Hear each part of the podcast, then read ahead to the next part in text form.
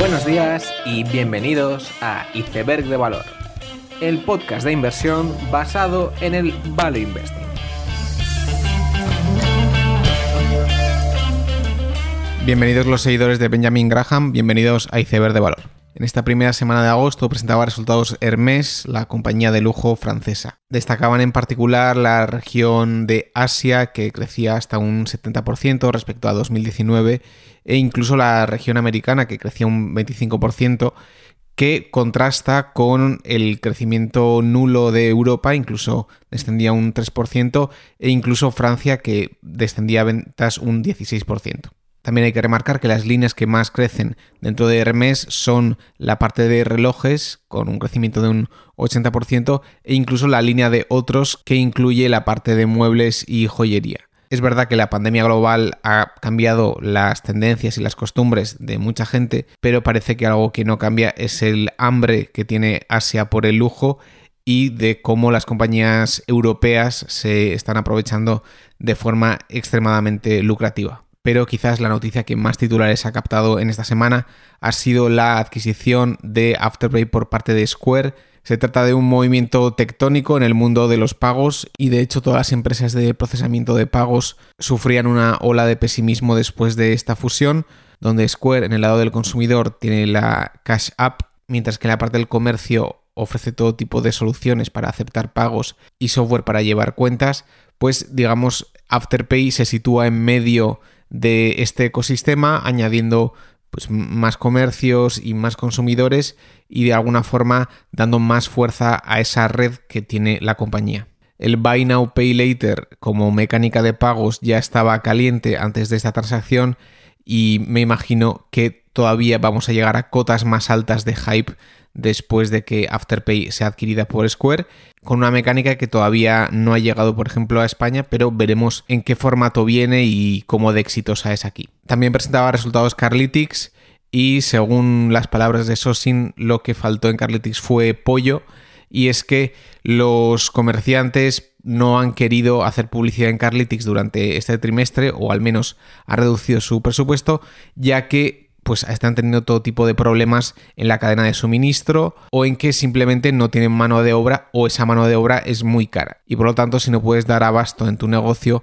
pues es normal que no gastes dinero en promociones en Carlytics. Esto ha sido una decepción para la compañía, ya que Carlytics era uno de los mayores beneficiados por la reapertura. La compañía ya ha tenido varias idas y venidas en el ciclo del hype entre ser la siguiente Google de la publicidad a tener muchísimos problemas y veremos cómo en los próximos trimestres Carlytics avanza en el plato de productividad. Esta semana también presentaba resultados IAC, el conocido holding digital, que presentaba unos resultados bastante positivos en general, especialmente en Dotdash o en Care.com, pero como ya viene siendo habitual, Angie marcaba la nota más negativa en este holding y es que IAC está haciendo una completa revolución en Angie desde el cambio de nombre a básicamente descontinuar Home Advisor, a impulsar los servicios de precio fijo, la verdad es que Angie está sufriendo muchísimos cambios, todos a la vez,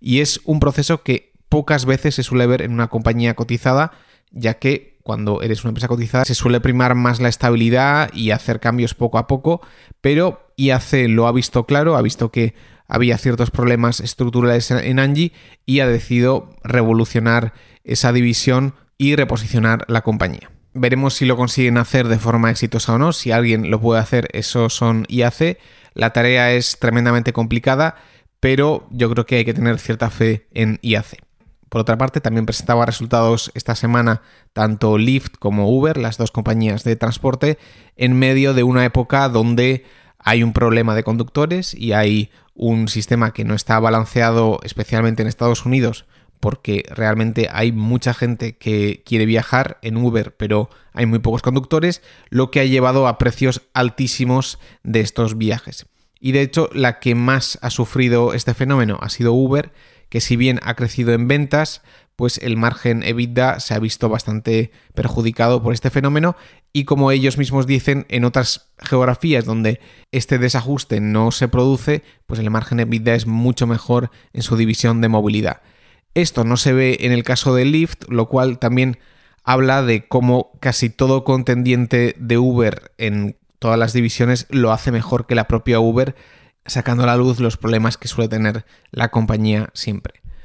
Aún así, y es verdad que ahora mismo tienen problemas de conductores y en, el pasado pues eh, tiene un historial muy grande de pérdidas y que el mercado ha perdido la paciencia con estas compañías, es difícil pensar que estas compañías no mejoren sus rentabilidades y que realmente consigan generar flujo de caja. Esta semana también presentaba resultados Carvana, donde Ernie García III lo volvía a hacer y Carvana por primera vez en su historia tenía un margen EBITDA ajustado positivo, algo que era impensable hace cinco años y lo que ha demostrado un apalancamiento operativo increíble durante estos 5 o 6 años, lo que ha sido una labor increíble por parte de, la compañía. Es verdad que los altos precios de los coches usados está ayudando en ese sentido, pero aún así creo que no hay que quitar mérito a Carvana, que ha conseguido colocarse en el Fortune 500 de la forma más rápida a la altura de Amazon, Facebook o Google. También han presentado resultados varias compañías de e-commerce donde la tónica ha sido bastante similar. Tanto Fiverr como Etsy tenían resultados aceptables,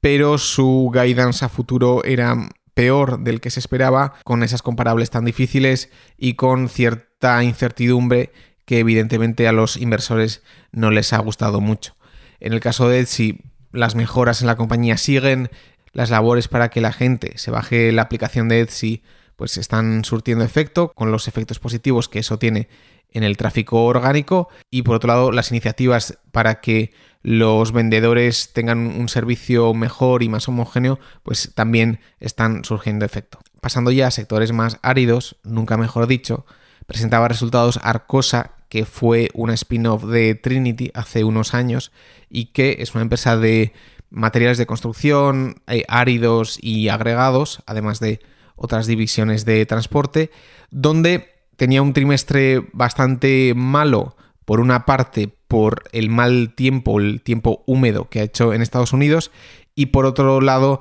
el aumento en precios del acero está afectando a su división de transporte. Aún así, Arcosa anunciaba una adquisición más en el sector de construcción y en general las perspectivas no son negativas, más aún teniendo en cuenta el aumento en gasto en infraestructura que se va a dar en Estados Unidos y lo mucho que va a beneficiar esto a compañías como Arcosa que proveen del material necesario para todas estas actividades de construcción. Anunciaba resultados también Colliers, la compañía de gestión de propiedades inmobiliarias y compounder canadiense por excelencia, y presentaba unos resultados muy positivos donde los alquileres y los leasings de oficinas estaban y están todavía tocados, pero esto se veía compensado por los alquileres industriales y además tenían un gran aumento en AUM gestionado en activos inmobiliarios, reflejando cómo todavía hay muchísimo dinero en busca de rentabilidad y cómo parte de este dinero busca refugio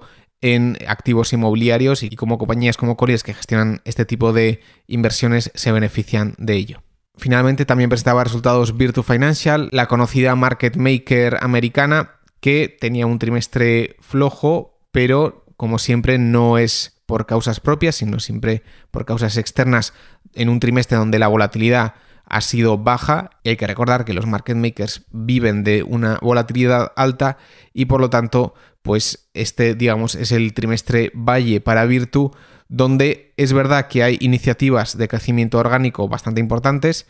pero siempre está a merced de lo que ocurra en el mercado y donde las iniciativas de recompra de acciones de la empresa pues cobran especial importancia. Con esto ya pasamos al tema del episodio llamado Mr. Market. Todos conocemos la metáfora de Benjamin Graham, donde se equiparaba al mercado a un personaje llamado Mr. Market que es una especie de loco que un día es muy avaricioso y el día siguiente entra en pánico y quiere vender. Por lo tanto, el objetivo del inversor debería ser aprovecharse de este personaje e intentar comprar cuando tiene miedo y vender cuando está especialmente avaricioso. Creo que todo el mundo que empieza a invertir pues suele empezar con esta perspectiva y tiene cierta parte de verdad. Aún así, con el paso del tiempo uno va aprendiendo y creo que lo habitual es que con el tiempo uno empieza a respetar y ver que no es un completo loco y no siempre que entra en pánico está equivocado o siempre que se emociona se pasa de frenada. Y creo que un caso que ejemplifica esto que estoy comentando es el de Google en este trimestre. Alphabet está claro y, todos coincidiremos que es una empresa de alta calidad y que ha compuesto altas tasas de retorno durante mucho tiempo. Sin embargo, sorprende que antes de los resultados de Q2 la acción de Google se hubiera revalorizado un 60% este año. Posteriormente vimos en los resultados del segundo trimestre que el core de Google, los anuncios de búsquedas, habían aumentado un 60% respecto al año pasado. Hay que tener en cuenta que antes de la pandemia este segmento de Google, que es el más grande, pues ya poco a poco iba decelerándose simplemente por lo grande que es. Aún así, los resultados sorprenden y vemos que esta división se reacelera en los últimos tiempos. Creo que este crecimiento tiene sentido y creo que podemos encontrar razonamientos a favor de ello, ya que si algo ha provocado la pandemia es que más negocios transicionen al mundo online y estando en el mundo online capturar tráfico es un tema vital y Google es una de las mejores formas para capturar tráfico en el mundo online. Esto junto a cierto rebote en el sector de viajes hace que ese más 60 de crecimiento pues tenga cierto sentido. Aún así, creo que muy pocos esperábamos esta reaceleración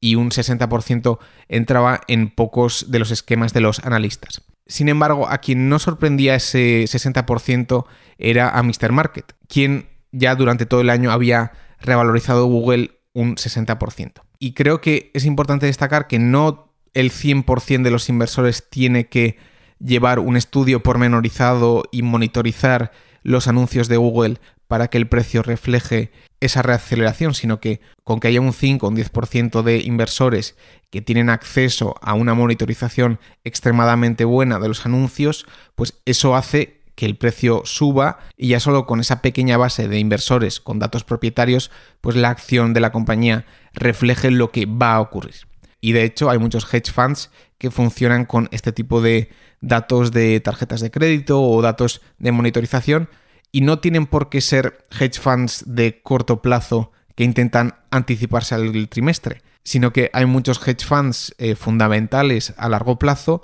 donde pues por ejemplo, si tiene una tesis de que Chipotle va a ir muy bien durante los siguientes tres años, compran datos de tarjetas de crédito donde pueden triangular de forma bastante precisa las comparables de los Chipotle en América, por ejemplo. Y por lo tanto, no está mal que si tienes una tesis de que la empresa va a ir bien, puedes monitorizar esa tesis que tú tienes semanalmente con las comparables de las tarjetas de crédito.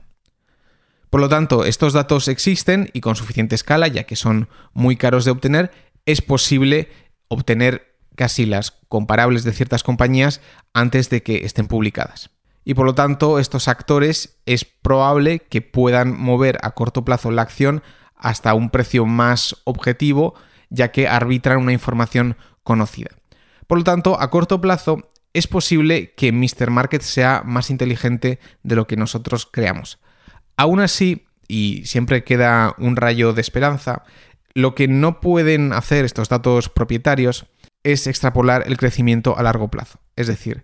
la razón por la que Google ha compuesto a tasas altas no se podía averiguar con estos datos semanales, sino que había que ser capaz de razonar que aunque Google sobre el papel era una empresa de publicidad, a medida que más y más negocios se fueran de offline a online, y esos negocios en el mundo online no tuvieran gastos que tienen en la realidad, por ejemplo, un negocio de retail en el mundo offline tiene que pagar un alquiler, tiene que pagar unos dependientes para atender a los consumidores, tiene que pagar decoración, limpieza, etc. Es decir, tiene unos gastos que pasados al mundo online se traducirán en otros, pero muchos de ellos no existen.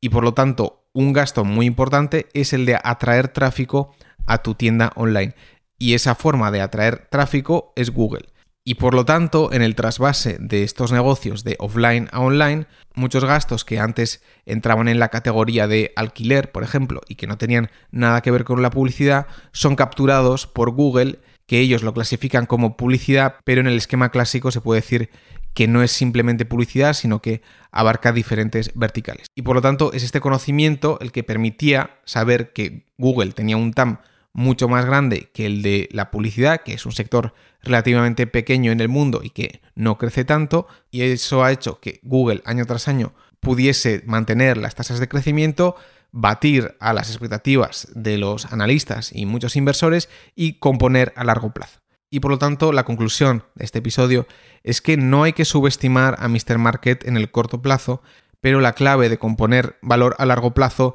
todavía sigue estando fuera de los datos propietarios, de, de las tarjetas de crédito, etc. Y por lo tanto, siempre queda un rayo de esperanza. Con esta idea termino el episodio, espero que os haya gustado, dale like y suscríbete, nos vemos la siguiente semana y seguid aprendiendo.